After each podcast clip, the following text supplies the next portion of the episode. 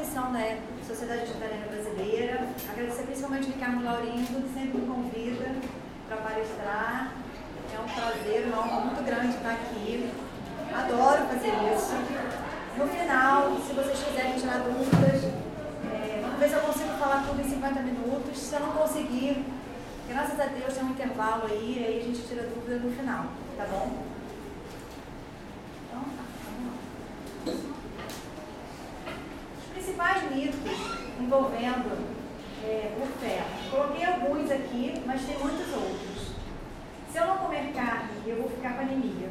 Esse aqui é o campeão, é o número um, né? Que a gente escuta quando vai no médico e fala que não quer mais comer carne. Né? Ou quando fala que não está comendo carne mais, vem essa pedra. Estou com anemia e preciso comer carne para ficar curada. Isso aqui eu acho que é tão comum quanto esse outro, ou até mais comum, né? Porque quem é que já não passou por uma situação dessa? Eu tenho no consultório também muitos pacientes que chegam lá falando isso, que precisaram abandonar o vegetarianismo porque estavam com uma anemia muito forte, muito profunda e o médico falou que se não comesse carne, a situação não ia se reverter. A gente vai falar sobre isso, eu vou explicar o que, que acontece exatamente e vou explicar que isso é um mito, tá? Isso é um equívoco muito grande. Grávidas e crianças têm maior risco de apresentar anemia e por isso precisam comer carne.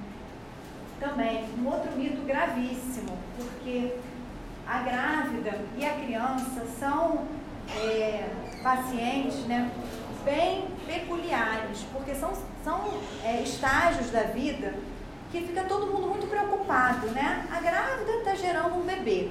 Então a família toda é, fica naquela ansiedade por conta do bebê. E de médico e louco, todo mundo tem um pouco. Então todo mundo quer opinar, todo mundo acha que sabe tudo, todo mundo conhece muito bem a alimentação. Quer dizer, do dia para a noite, todo mundo vira nutricionista e sabe tudo sobre alimento né? E vai opinar na sua saúde e na saúde do seu bebê.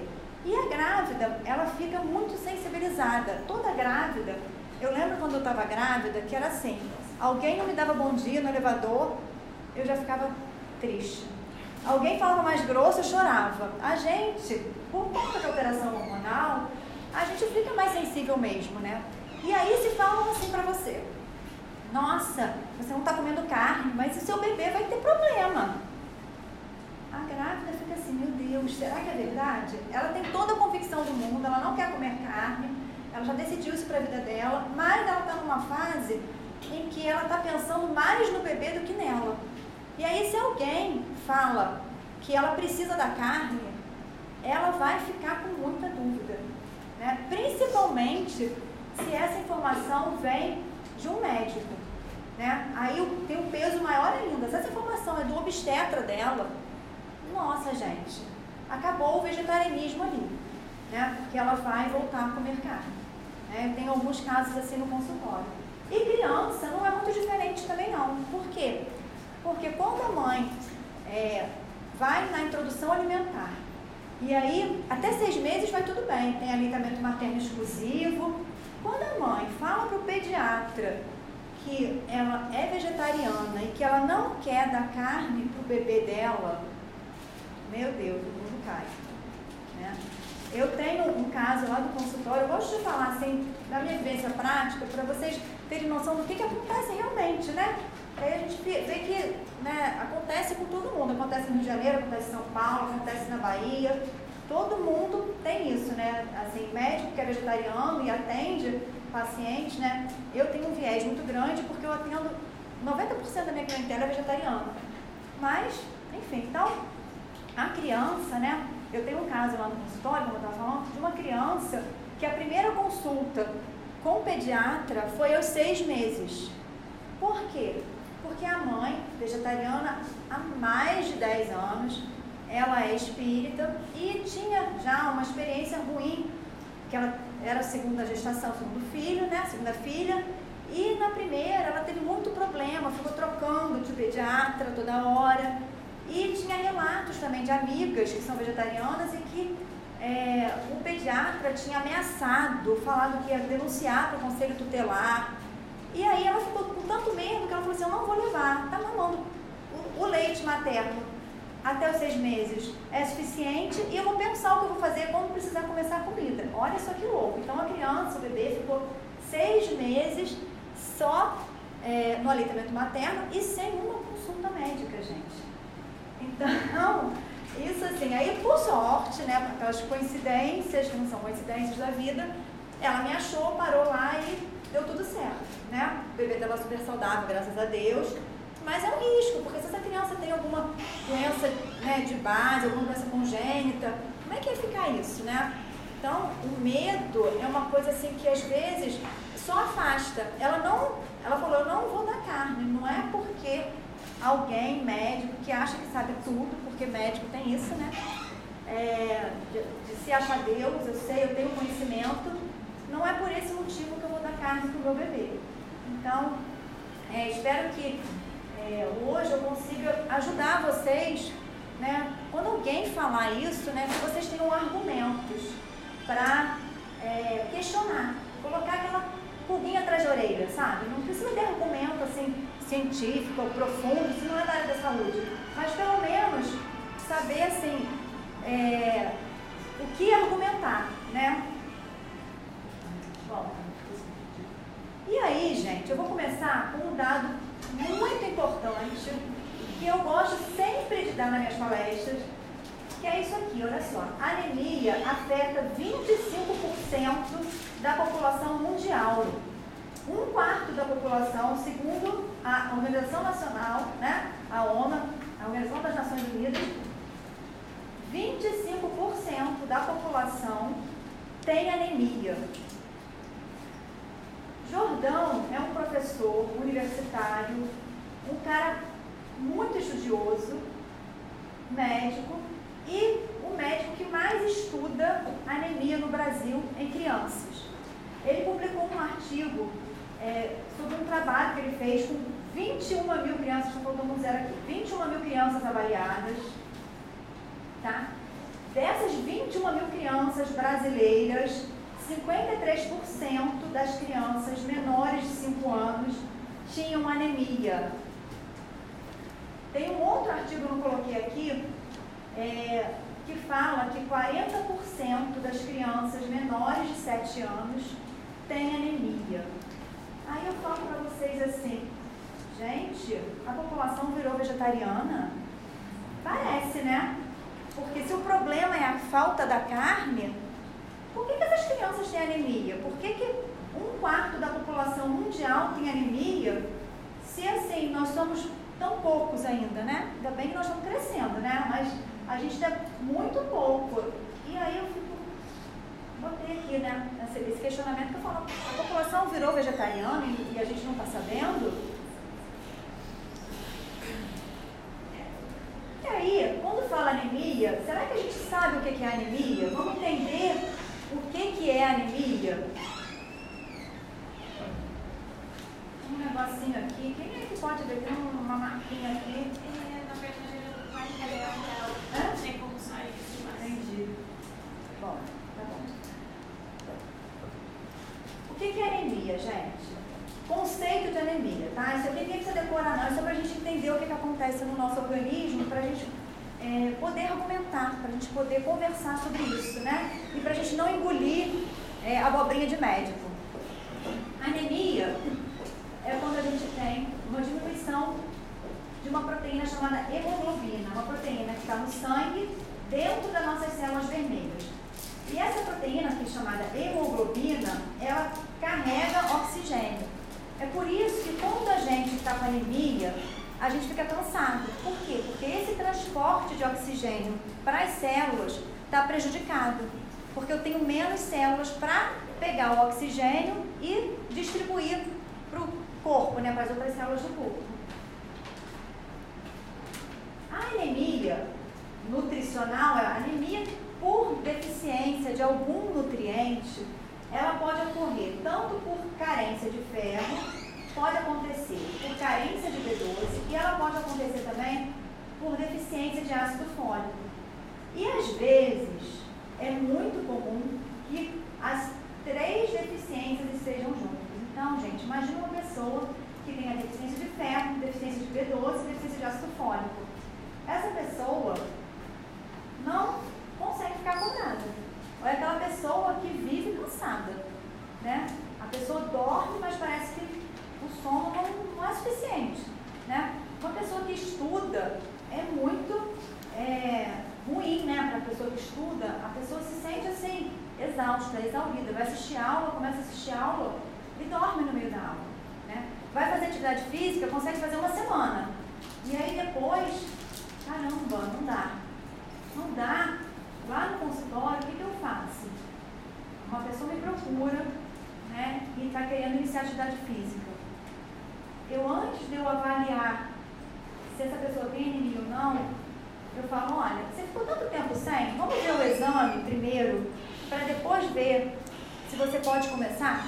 Porque é muito frustrante para alguém que está começando uma atividade física, resolveu começar uma atividade física, a pessoa começar a fazer essa atividade e depois de duas semanas não conseguir levar adiante por um problema de saúde, porque fica aquele estigma assim, ah lá, é preguiçoso. E aí a pessoa fala, caramba, mas eu sou preguiçosa mesmo, né? Comecei, já estou largando. Às vezes não é preguiça, gente. Às vezes é cansaço por anemia ou por deficiência de ferro, que também dá muito cansaço. E a anemia ferro-priva, que é a anemia por deficiência de ferro, é a carência nutricional mais comum no mundo. Então, assim, a gente viu que um quarto da população mundial tem anemia e a deficiência nutricional mais comum é a anemia por falta de ferro. A anemia, né, ela pode acontecer também por perda de sangue. Né? A gente falou de, das anemias por deficiências de nutrientes, mas tem anemia também por perda sanguínea. Por quê? Porque 60 a 70% do ferro do nosso organismo está dentro da célula vermelha, da hemácia. Então, se a gente perde sangue, sofreu um acidente de carro, perdeu sangue, a gente vai fazer uma anemia. Só que nós, mulheres, somos tão abençoadas que a gente perde sangue todo mês. Né? Umas mais, outras menos, mas perdemos todo mês uma quantidade de sangue. E junto com esse sangue, quem é que vai embora? O ferro. E aí, eu falo, né, brinco lá no consultório, que a gente entra um mês no saldo negativo. Porque não tem jeito, gente eu pego o casal, vou avaliar o casal. O homem, uma alimentação péssima, não come verdura, não come, só come frituras, eu quero saber de junk food. Dificilmente o homem tem anemia. Dificilmente ele tem deficiência de ferro. A mulher come super bem, ela adora salada, come feijão todo dia, no almoço e no jantar, está com anemia. E aí, como é que explica isso? Menstruação, tá? Então, é, é um fator muito importante para a mulher ter anemia. Por isso que é muito comum nós mulheres termos anemia. Eu fui pegar exame esses tempos, eu fiquei curiosa, eu tinha exame, eu tenho uma filha de 13 anos, né? E por acaso eu estava fazendo uma limpa lá em casa, eu achei os exames de pré-natal meu. Né? E aí eu fui olhar para ver. Eu falei, caramba, meus exames de pré-natal estavam muito piores do que o meu exame hoje, seis anos, vegano, seis anos vegano. Então, e eu era daquelas carnistas, carnistas mesmo, eu comia carne duas vezes por dia, sempre, sempre, almoço e jantar. E eu tinha um, um exame muito pior do que eu tenho hoje. Tá? Então, a anemia por falta de ferro, ela pode acontecer por uma alimentação mal planejada, né? Mal equilibrada, pobre em alimentos que contêm ferro, então é assim também, né? O vegetariano que só come é, macarrão, hambúrguer, batata frita, tudo isso é vegano, né? Tudo isso né, não tem nada de origem animal, só que se ele não comer alimentos ricos em ferro, vai ser a mesma coisa que a pessoa que. Eu que comia carne, mas também não comia muito bem. Então, gente, tudo depende da alimentação estar equilibrada ou não. Isso em qualquer fase da vida. É igual para criança, é igual para gestante, é igual para o idoso, tá? Uma alimentação, se ela não tiver bem planejada, ela vai trazer deficiências nutricionais. Aumento da demanda de ferro também é uma causa de anemia, né? Quando que a gente tem aumento da demanda? Principalmente na criança pequena.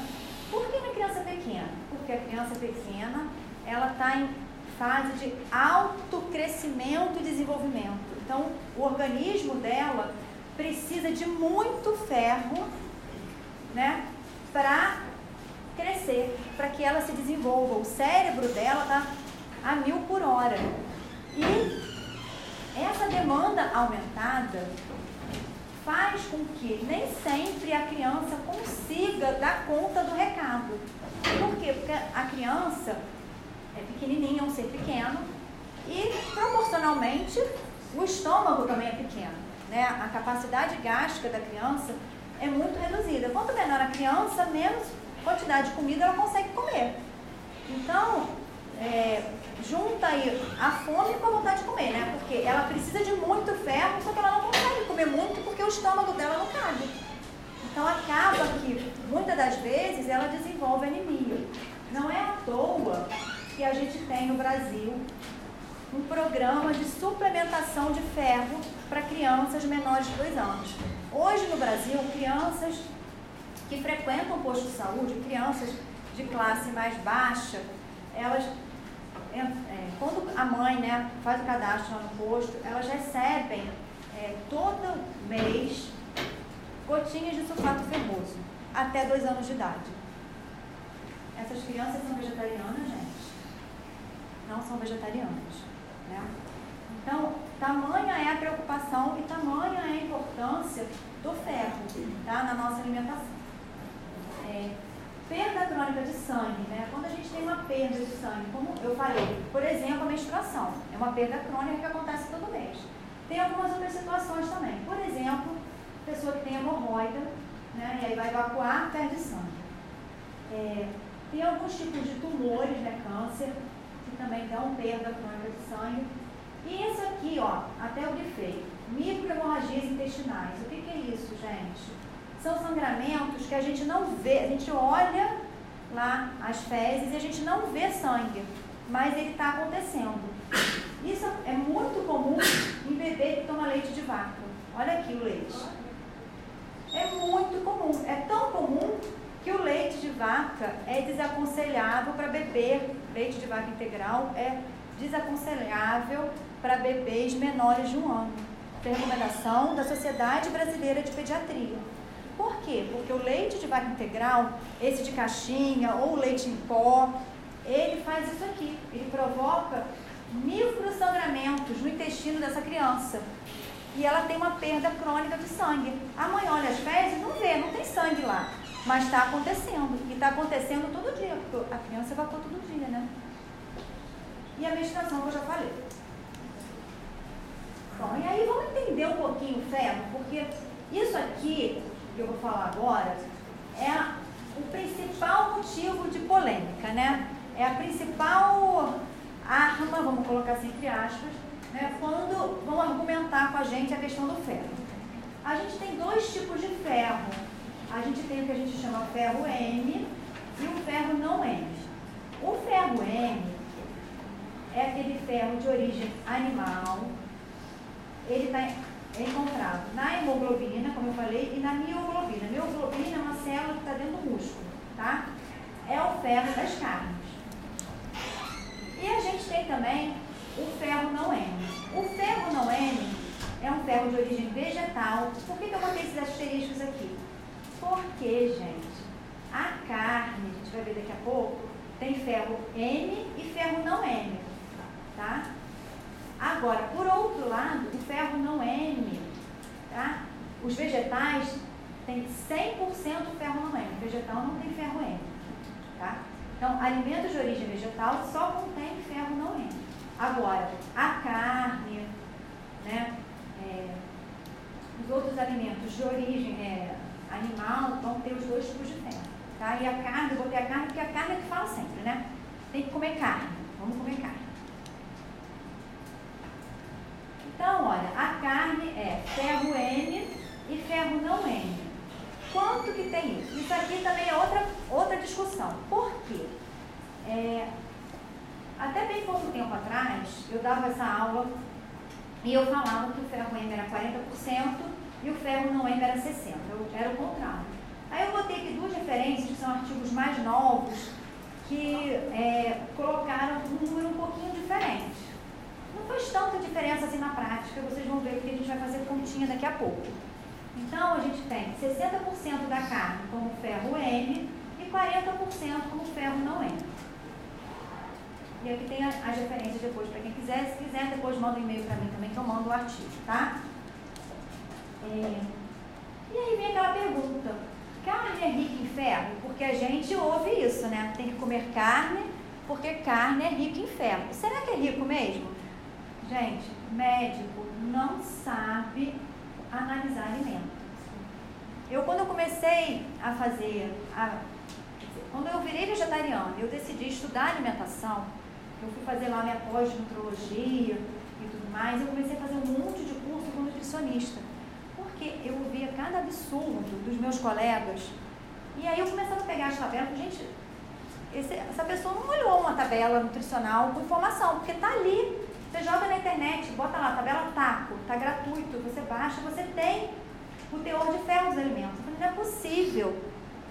Mas eu na faculdade, seis anos de faculdade, dois anos de especialização em pediatria.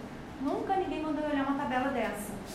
Então, é, a gente acha, a gente ouve, o professor falou lá que a carne tem ferro, mas a gente não pegou para comparar. Tá, a carne tem ferro, mas Será que tem outro alimento que tem ferro também? Será que tem algum alimento que. Será que pode ter algum alimento que tenha mais ferro do que a carne?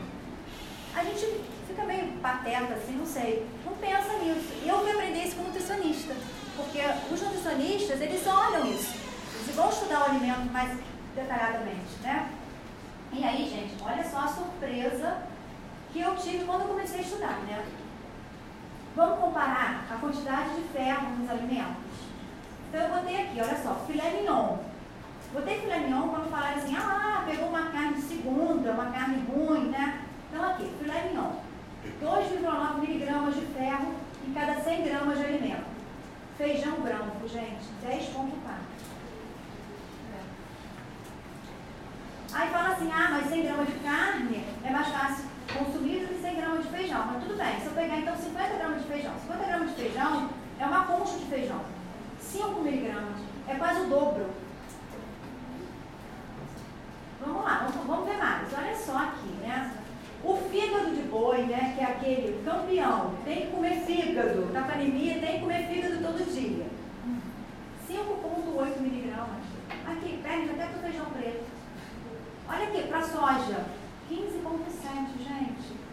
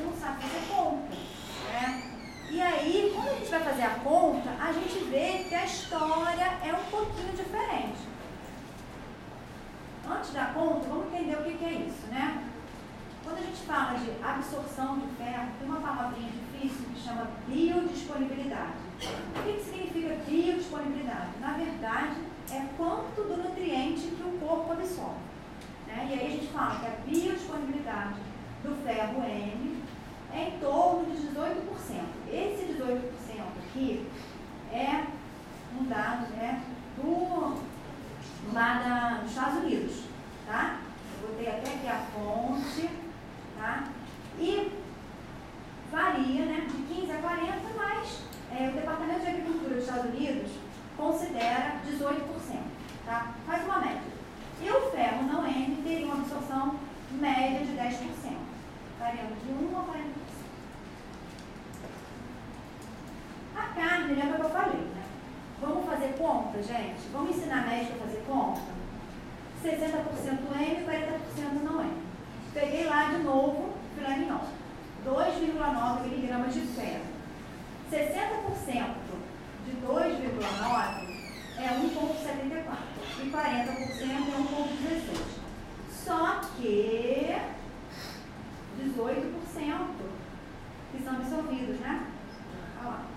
Aí, ó, eu tenho esse valor aqui, são absorvidos 0,33 miligramas de ferro em 100 gramas de carne. O feijão. O feijão é 100% ferro nele. Então, 10%, né? Lembra aqui? De 8 miligramas, 0,8 miligramas. Fernanda, não é 0,43? 43, isso. Fiz conta errada, gente. Olha, olha só, a médica, né? A gente não sabe fazer conta, né? Olha só, né? Isso aí, obrigada, viu? 0,43, muito bem. Tá? É.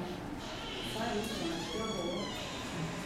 Vai dar certo no final? Mas mesmo assim, tá Mas mesmo assim, gente, 0,43 para 0,8. Se botar 50, 50 gramas, vai dar 0,4. Vai, ficou igual. Então, não justifica falar que precisa comer carne por causa do ferro, porque eu tenho ferro em outras fontes vegetais.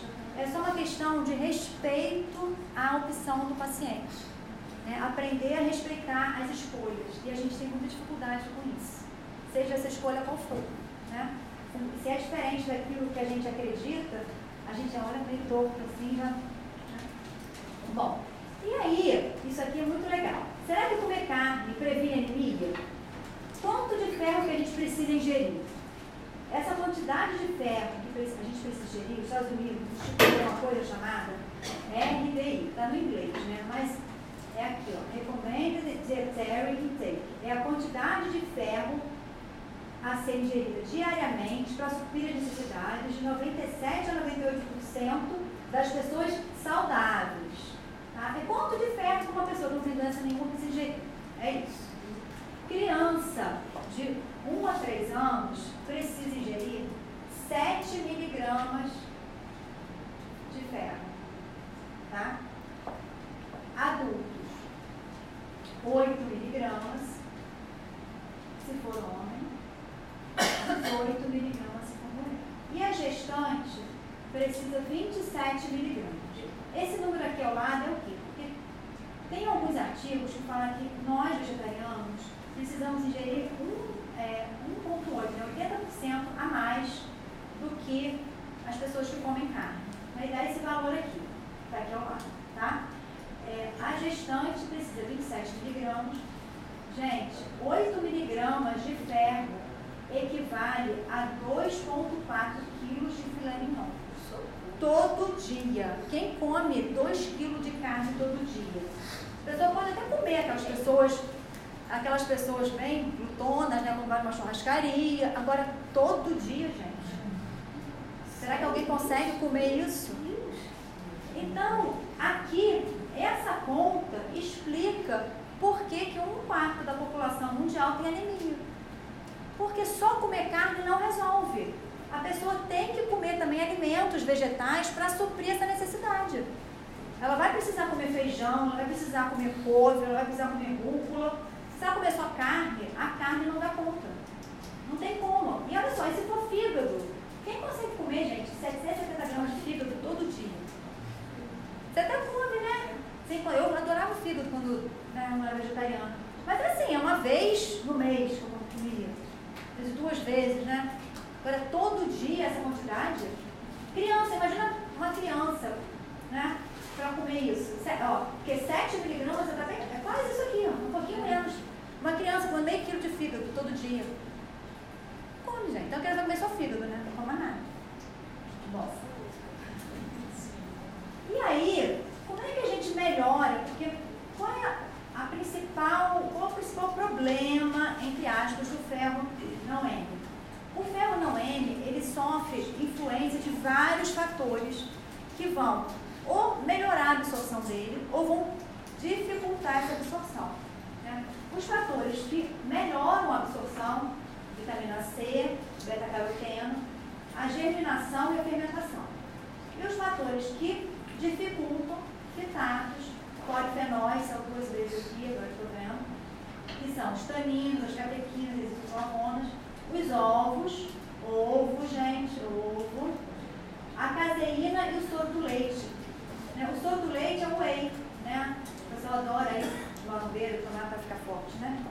Então, aqui é até interessante, porque eu lembro, quando eu era criança, que é, a, a, minha mãe não era de fazer muito não, mas a mãe dos meus amiguinhos fazia muito creme de espinafre, né? Espinafre tem bastante ferro, mas aí mistura no leite, acabou. Por quê? Não absorve.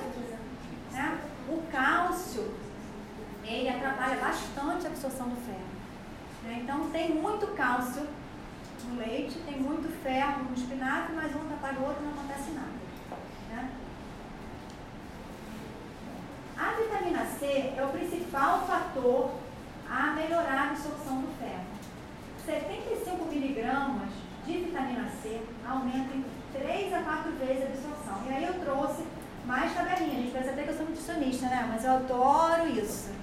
Adoro estudar os alimentos para a gente ter argumento, né? Do que a gente está falando. Acerola, gente. Olha, isso aqui 100 gramas, tá? Tudo é 100 gramas. 100 gramas de acerola, gente. 931 miligramas de vitamina C. Um suquinho de laranja, pera ou de laranja lima, olha só. 41,3. Botei o suco aqui porque é, antigamente, né, agora está proibido suco, tá gente? Mas antigamente a mãe adorava, as mães, né, adoravam quando chegava a época do suco, né? Dá um suquinho de laranja lima pro bebê. Né? Um suquinho de laranja lima, ó, 41,3. Sendo que 75 miligramas aumenta 3 vezes, 3 a 4 vezes a absorção. Então, assim, naturalmente, se a gente for seguir a intuição, a gente já come alimentos que facilitam. sabe? Só que ficam com aquela uma doutrinação na nossa cabeça, né? quase que uma, sei lá. Enfim, vamos continuar. E o limão, então? O limão também, tá? Eu botei aqui os, os que tem mais, né? Mas o limão também ajuda, tá? Abacaxi, tá? Ó, o caju, 220 miligramas, ó, a laranja, pera, tá? O suco de laranja pera, olha só, 73,3, tá? E o que inibe? O fitato e os taninos são os principais fatores inibitórios. Onde é que tem isso? Chá preto, café e o fitato tem aquela história né, das leguminosas. Então, feijão, grão de bico, soja, lentilha, ervilha, tem muito fitato. Como é que a gente melhora então? Como é que a gente faz? A gente coloca o grão de molho, pelo menos 8 horas, troca essa água na hora do cozimento, e aí o fitato, ele é hidrossolúvel, significa que o fitato se dissolve em água. Ah, todo fitato sai na água? Não, mas assim, grande parte sai. E aí a gente consegue melhorar a absorção do ferro dessa maneira, tá? Um mito que a gente fala assim, olha, a gente ouve, né? Que a alimentação vegetariana tem muita fibra e a fibra trabalha a absorção do ferro. Aí fizeram um trabalho que deram fibra, puramente a fibra, tá? Para a pessoa comer. E isso só consegue fazer em termos de estudo, né? Porque é, na alimentação está tudo junto, né? A fibra, o vegetal tem fibra, então você não consegue separar uma coisa da outra? Mas aí deram só fibra para a pessoa comer e viram que não é a fibra que atrapalha, mas o fitato. Por quê? Gente, fibra. Pensa uma coisa de fibra. Aveia, muita fibra. Né? O feijão tem fibra pra caramba e muito ferro. Aí fala assim, ah, como é que vai absorver se tem fibra, se a fibra atrapalha? Então, o problema não é a fibra. O problema é o fitato. Que os alimentos, gente consegue separar. Né? O cálcio, ele vai, eu tinha falado, inibir a absorção do ferro N e não N. Tá? O ferro M ele sofre muito pouca influência é, da alimentação, mas ainda assim o cálcio atrapalha a absorção dele. Tá? Bom, na prática, é muito difícil avaliar quanto de ferro absorvemos, pois uma refeição é composta por vários alimentos e a interação entre esses fatores é complexa. Gente, ninguém come aqui só feijão, ninguém come aqui é, só arroz, ninguém come aqui é, só carne, quem come carne, né? Aliás, agora está até na moda, né? Comer só carne, enfim. A interação dos alimentos um com os outros vai dizer quanto de ferro que o nosso corpo vai ser capaz de absorver. E aí, isso gera uma confusão danada na hora de fazer estudo. Porque não consegue fazer estudo, vai pegar a pessoa e falar assim, olha só, você vai comer uma semana só feijão. E eu vou ver quanto de ferro você absorveu. Tem como fazer isso? Então, numa mesma refeição, a pessoa vai colocar alimentos que são é, facilitadores da absorção de ferro e alimentos que vão atrapalhar um pouco a absorção do ferro. E é o equilíbrio entre esses fatores que vai dizer, no final das contas, quanto de ferro essa pessoa vai conseguir absorver. Só que o nosso organismo é muito inteligente. A mãe natureza faz tudo perfeito. A gente, humano, é que vai botar o bedelho para atrapalhar. E aí o corpo nosso entende assim: se eu tenho pouco ferro no meu organismo, eu vou absorver muito ferro. Então, quando eu estou com o meu estoque de ferro baixo, qualquer ferrinho que entra, tá lá, ai, pelo amor de Deus, vem cá, vem cá. É exatamente assim.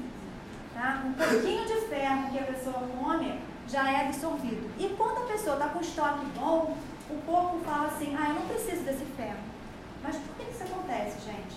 O ferro, ele é essencial no desenvolvimento cerebral. Na infância é assim, primordial. Só que o ferro em excesso, ele também é prejudicial. Então não é assim, quanto mais melhor não. Porque o ferro também tem efeito deletério no organismo. Ferro, eu estou sempre, por exemplo, para meus pacientes, assim, uma cadeira enferruja por causa do ferro que oxida. E dentro da gente, o ferro oxida também e faz mal. Então, se a gente tem muito ferro no nosso organismo, Isso é ruim, só que a natureza, muito sábia, muito inteligente, fez um mecanismo para quê? Quando a gente começa a ficar com muito ferro no organismo, a gente começa a não absorver.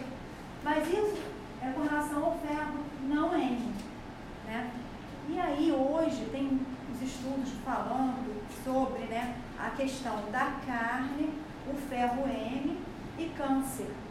Por quê? O ferro M está diretamente ligado ao desenvolvimento de câncer.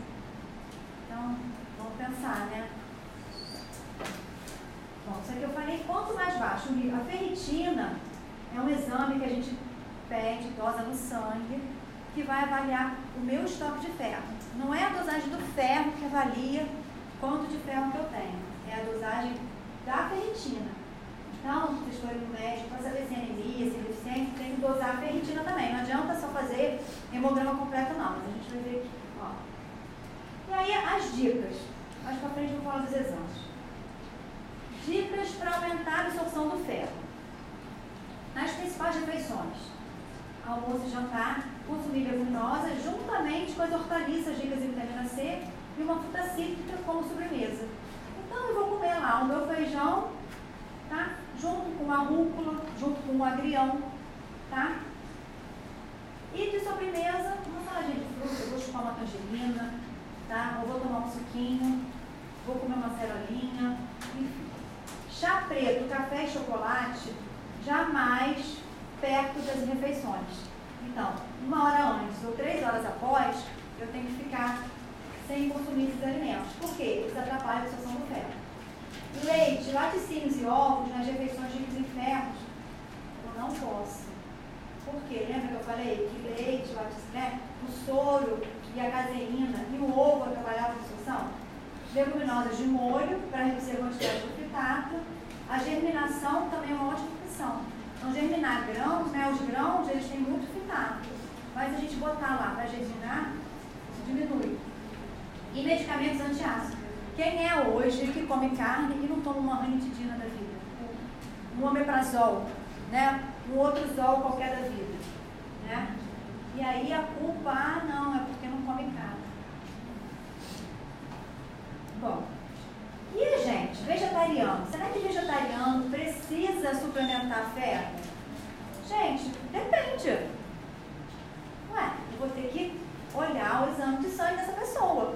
Não tem, gente, não tem como indicar uma suplementação de ferro sem eu ver um exame de sangue. Eu posso até sugerir, né? mas uma pessoa, para estar tá num estágio que eu olho para ele e falo assim, você está com anemia, a pessoa já está muito mal. Porque é muito, assim, demora muito para você conseguir ver uma palidez, por exemplo, numa criança, né? Para falar, olha, está com deficiência de ferro. Isso leva um tempinho. Né? Até chegar nesse ponto, nossa, o estoque de ferro já foi lá, já zerou já, tadinha da criança. Sabe? A criança já está sofrendo há muito tempo. É lógico que às vezes, né, é, no SUS, em, em, cidades mais do interior, do SUS não, porque eu, eu fui médica de família há sete anos e eu pedia lá exame de sangue para minhas crianças, eu dosava ferritina, vinha tudo bonitinho. Demorava para vir, mas vinha. Então, é, dá para gente avaliar direitinho. É importante que isso seja avaliado. Né? Para a gente nem fazer a mais, nem fazer a menos. Né? Nem fazer quando não precisa e nem ficar também, deixar de fazer porque a criança brinca, a criança é esperta, a criança tem anemia não. Está coradinha, não sei. Às vezes a gente leva boa, a gente leva bons sustos. E aí, olha só, o que, que a gente vai dosar? Principalmente, né? A hemoglobina, ela vem quando a gente pede o hemograma completo a ferritina e essa, esse outro examezinho aqui, o PCR ultrassensível. Tá? Importantíssimo aqui na aula, parte mais importante. Não tomar suplemento de ferro, não tomar suplemento nenhum, né? Sem orientação de um profissional. Tá? Ferro em excesso é prejudicial. Eu já falei, ferro oxida, ferro inflama a gente. E aí, se a gente toma, qualquer, qualquer vitamina também, né? Tudo que a gente toma e não está precisando, vai dar algum jabu lá no final das contas. É, no final vou, vou, vou abrir. Bom, gente, aqui vou fazer uma propaganda. É, tem os meus contatos todos aqui. Meu Instagram, Nutrovec Consultório, é, meu e-mail, meu livro, que está na terceira edição, Todo Bebê Nasce Vegetariano. Está no site, está na Amazon para vocês baixarem. Tá? Já teve outras edições aí, quem me conhece, me acompanha, já viu. É, vai ter muito em breve, já está na gráfica, uma versão impressa porque eu gosto do livro em papel, gente. Eu sei do lixo, mas eu gosto de folhear. Lá no estande dos médicos vegetarianos, tem um livrinho para vocês folhearem, só para vocês pegarem o gostinho, tá? para vocês conhecerem, porque eu não conseguia gravar, não consegui me entregar, eu queria trazer para cá. É, aqui Associação Brasileira dos Médicos Vegetarianos, vou fazer uma propaganda aqui, né? Nós, em novembro do ano passado, fundamos essa associação. É uma associação de médicos, mas não só de médicos, está aberta a nutricionista, fonoaudiólogo, profissionais de saúde, quem não for da saúde também, se interessar pela causa, quiser é, ter acesso a conhecimento científico, a gente fundou a associação como um grupo de médicos que fundamos, né? E a gente fundou a associação com o intuito de divulgar informação científica de qualidade para os nossos coleguinhas médicos. Né? Para ver se eles abrem um pouquinho a cabeça e param de falar besteira. Se informem, leiam, porque estudar nunca é demais. Né? Mal ninguém, não dói, não cai braço. Né? Enfim, e aí a gente fundou essa associação. Tem um stand lá na feira, para vocês conhecerem, tirar dúvida, tirar foto com a gente, se associar quem quiser, tá? O site da associação é esse aqui. O site está no ar, tem dois meses, então assim, é, tem uma área lá que quando a pessoa se associa, se é médico, se é nutricionista, vai para um cadastro, né?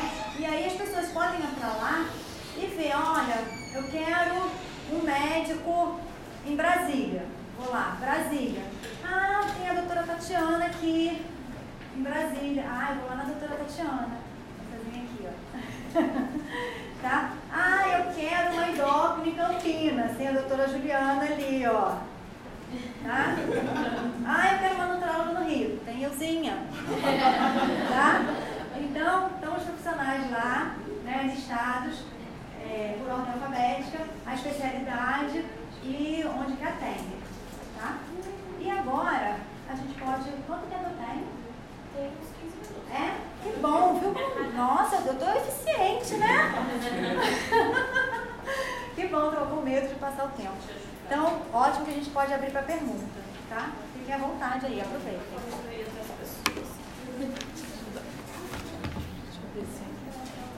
É, peraí que ela começou. Ah, posso,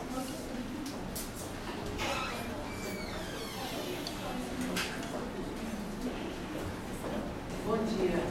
É, doutora, qual o limite mínimo de é, hemoglobina, ferritina e aquele outro índice para não ser considerado anêmico?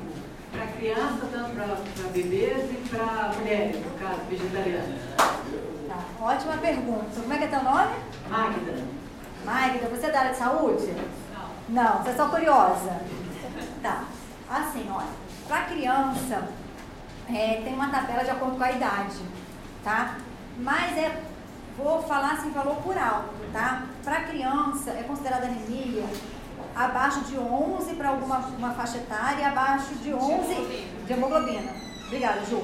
Hemoglobina menor que 11 para criança de 1 a 3 anos, é isso, Ju? Me corrija se eu estiver errado.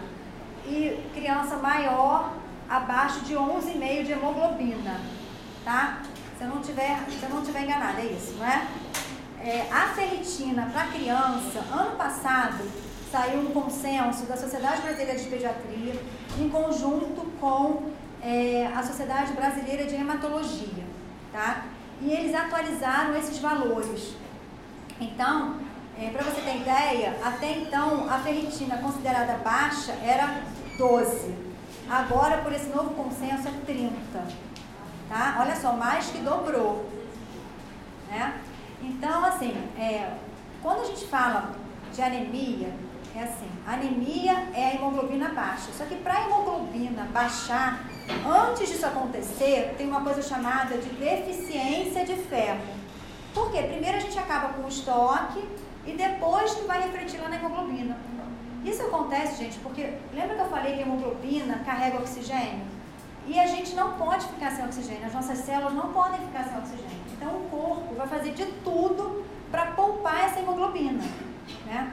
Só que chega num ponto que assim, se eu não tenho cimento, como é que eu vou construir uma casa? Chega um ponto que não dá. Então, primeiro vai acabando o cimento, eu vou dando um jeito, misturo lá com areia, vou dando o meu jeito. Chega uma hora que não tem jeito mesmo. E aí eu não consigo construir a casa, que é a hemoglobina. Então, antes da hemoglobina cair, a ferritina começa a cair. Né? E aí, a implicação prática disso é que eu posso ter uma hemoglobina, por exemplo, numa criança, uma hemoglobina de 13. Ah, não tem anemia, só, só dosei hemoglobina, não tem anemia. Mas uma ferritina de 10. O que, que isso significa? Significa que é questão de tempo essa criança começar a cair essa hemoglobina. Então, é, em termos de suplementação, a gente precisa olhar a ferritina, porque uma ferritina abaixo de 30 tem que suplementar. Tá? Isso na criança. Adulto, a gente considera a hemoglobina 12,5, tá? Isso consenso. Eu no consultório trabalho diferente, tá? Meu valor é um pouquinho mais alto. Por quê? Eu quero um valor para a pessoa ficar bombando, sabe? A pessoa ficar se sentindo muito bem. Mas o que diz o consenso é isso, 12,5 de hemoglobina.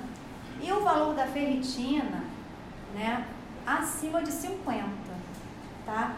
Também, no consultório eu gosto disso um pouquinho mais alto. Eu gosto de tentar trabalhar entre 70 e 100. Em mulher, essa ferritina de 70 a 100 é missão impossível, muitas das vezes, tá? Mas assim, em torno de 50 já está bem satisfeito, já, já fico bem satisfeita. Agora, uma ferritina, gente, na mulher, que está abaixo de 30, a mulher dorme o dia inteiro. E ela não entende, ela acha que é porque está trabalhando muito, porque tem jornada dupla, porque tem filho pequeno que acorda não sei quantas vezes à noite. Tudo isso contribui.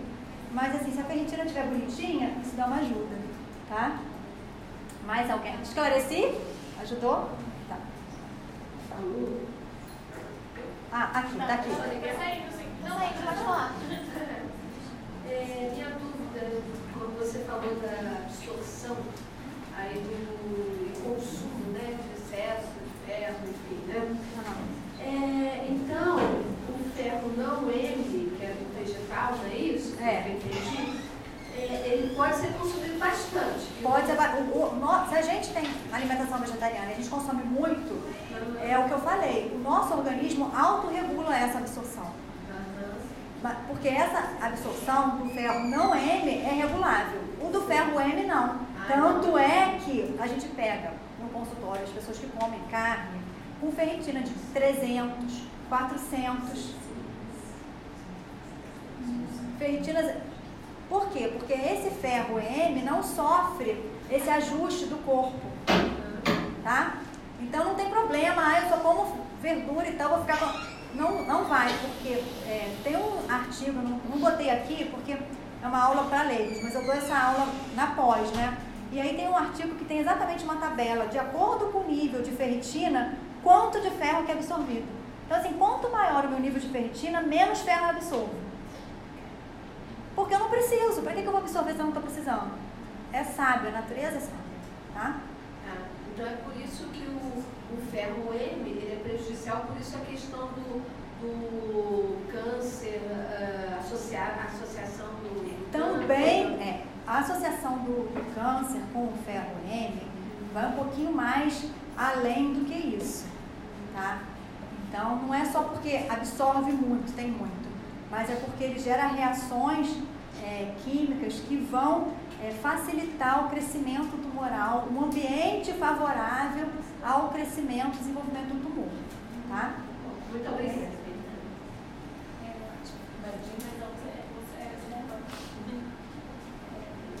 Sobre os exames da conferir anemia, né, daquela clínica, só queria saber um pouquinho como o PCR se encaixa nessa avaliação. Tá, ótimo.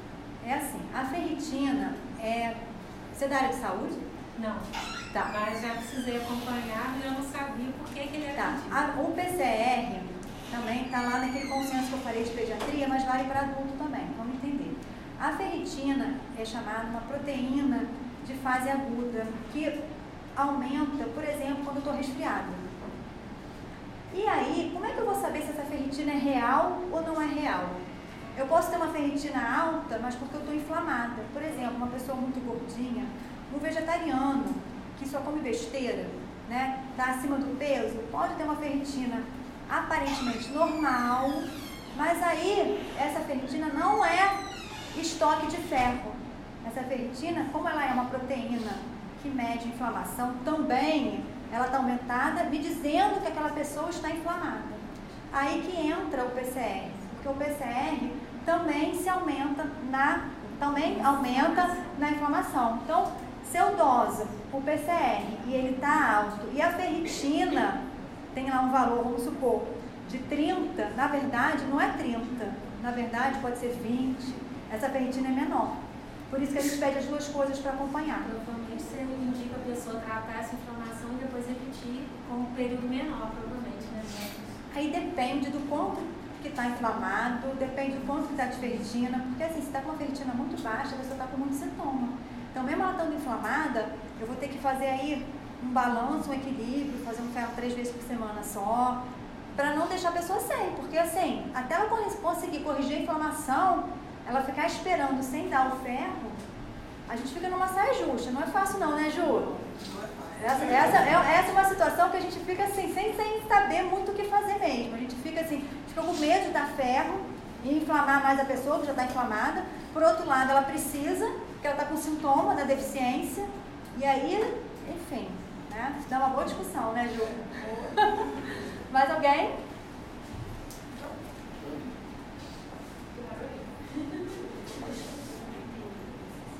É, são duas perguntinhas só. Uma em relação à suplementação de disponibilidade de ferro, você comentou do sulfato nervoso que já é de praxe, né? Os médicos Aham. passaram até pela questão de saúde.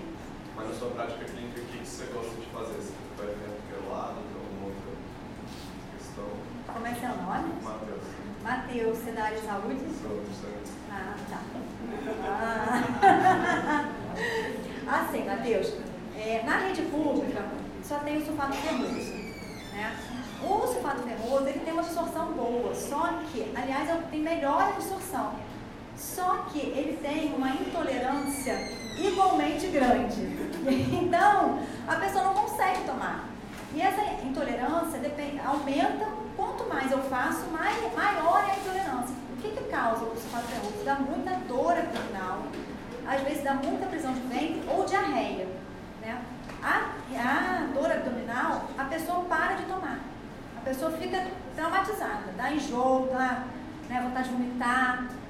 E aí, como é que a gente resolve essa saia justa se eu estou no, no serviço público, né? Eu tenho que fazer doses menores e entender que eu vou levar. Gente, uma ferritina para corrigir, às vezes eu levo mais de ano.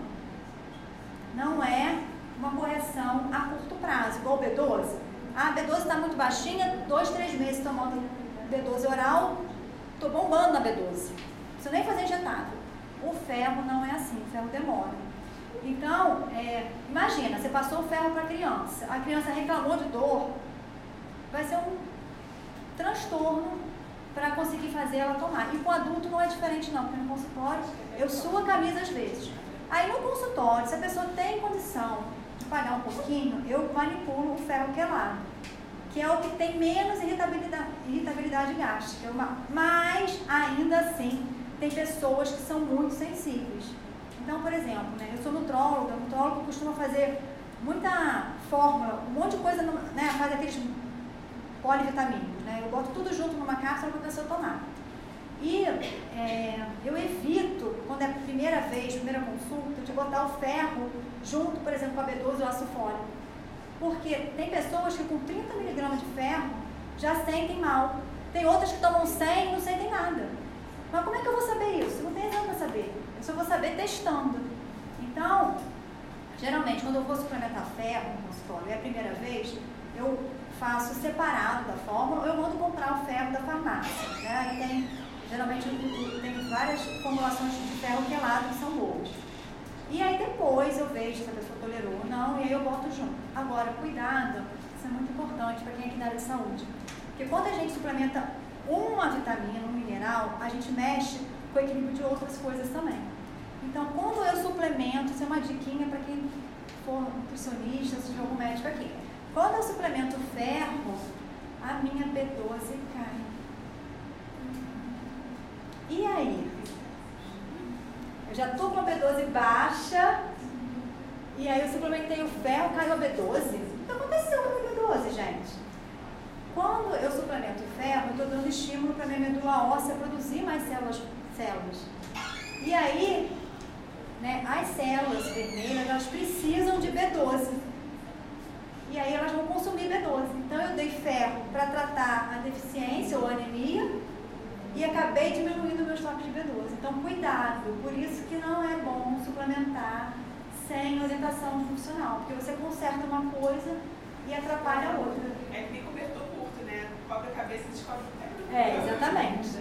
Tá? Então suplementação sempre é, com orientação, sempre com muito cuidado, porque, né, ah, é só uma vitamininha. Não, não é só uma vitamininha, tá? Outra pergunta, colocando duas. Outra pergunta, você comentou ali do feijão com ter feitado atrapalhada, a caseína do leite atrapalhada, mas não comentou do ovo. Qual que seria a substância? Albumina. Tá? É a albumina do ovo.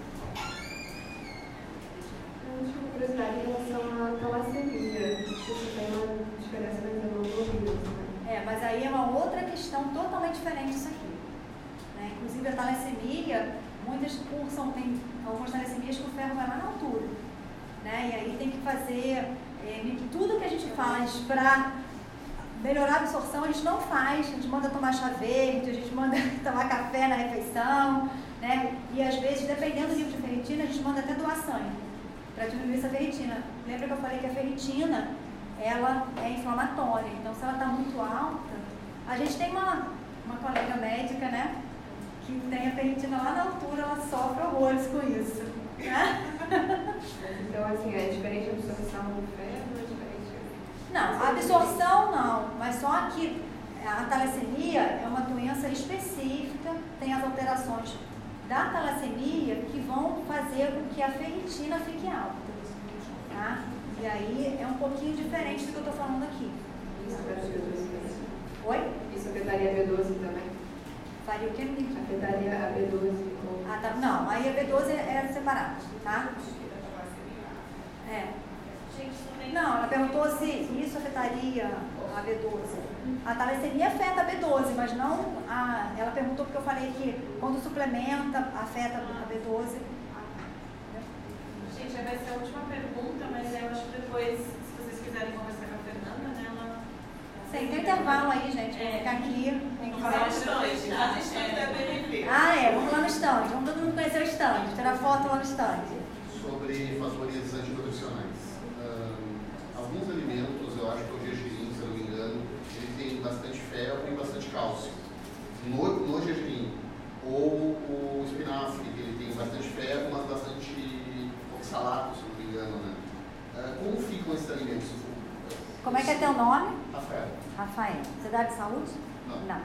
É assim, Rafael, para o cálcio atrapalhar a absorção do ferro, tem que ter, em média, 300 miligramas, não é isso, né, Ju? Em torno de 300 miligramas. É muito difícil você consumir 300 miligramas de, de gergelim, via, de cálcio via gergelim, né?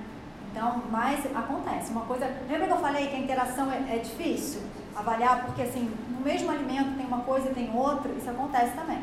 Só que vamos, vamos é, voltar na, na questão do cálcio e do ferro. Se eu tenho um alimento rico em ferro, rico em cálcio, depende do quanto eu estou comendo.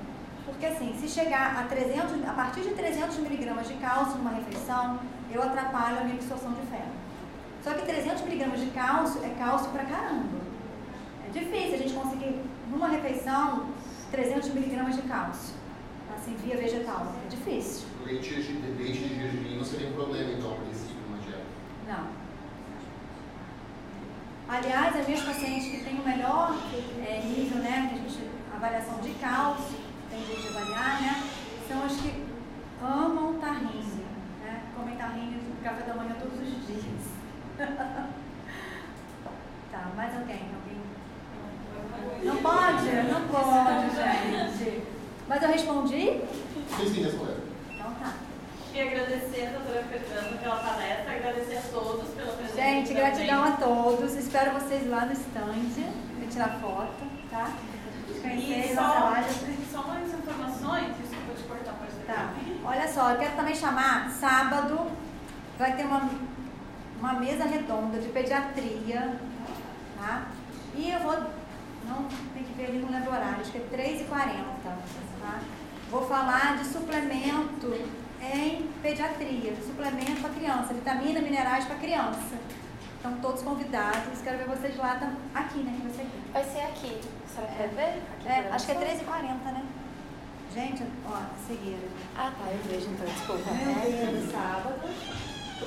Do nada. Tem o painel materno infantil. É, ó, começa o, o painel materno infantil começa, olha aqui, 2h50, tem a doutora Bianca Mello, maravilhosa, que vai falar da prática dela de consultório com criança. Aí depois eu vou falar, é, depois eu vou falar o tema da minha palestra, gente, vitaminas e minerais. Será que muda alguma coisa na criança vegetariana? Tá? E aí depois vai ter uma mesa redonda de tirar dúvida, de trocar experiências, tá? Quero ver vocês aqui. É, sábado? Nessa sala. Nessa sala. Obrigada. É só um aviso para vocês aqui, agora é o horário do almoço, né? Bom almoço a todos. E tem no guia de vocês alguns restaurantes próximos que vocês podem ir, que tem opção vegetariana vegana. E a gente também tem a feirinha acontecendo com food truck, então fiquem à vontade. Qualquer dúvida, é só É. pergunta pra gente. Nessa listinha aqui também dos lugares, vocês podem ver que tem uns asteriscos que tem desconto para congressistas se apresentar, entendeu? Aí vocês recebem, recebem desconto.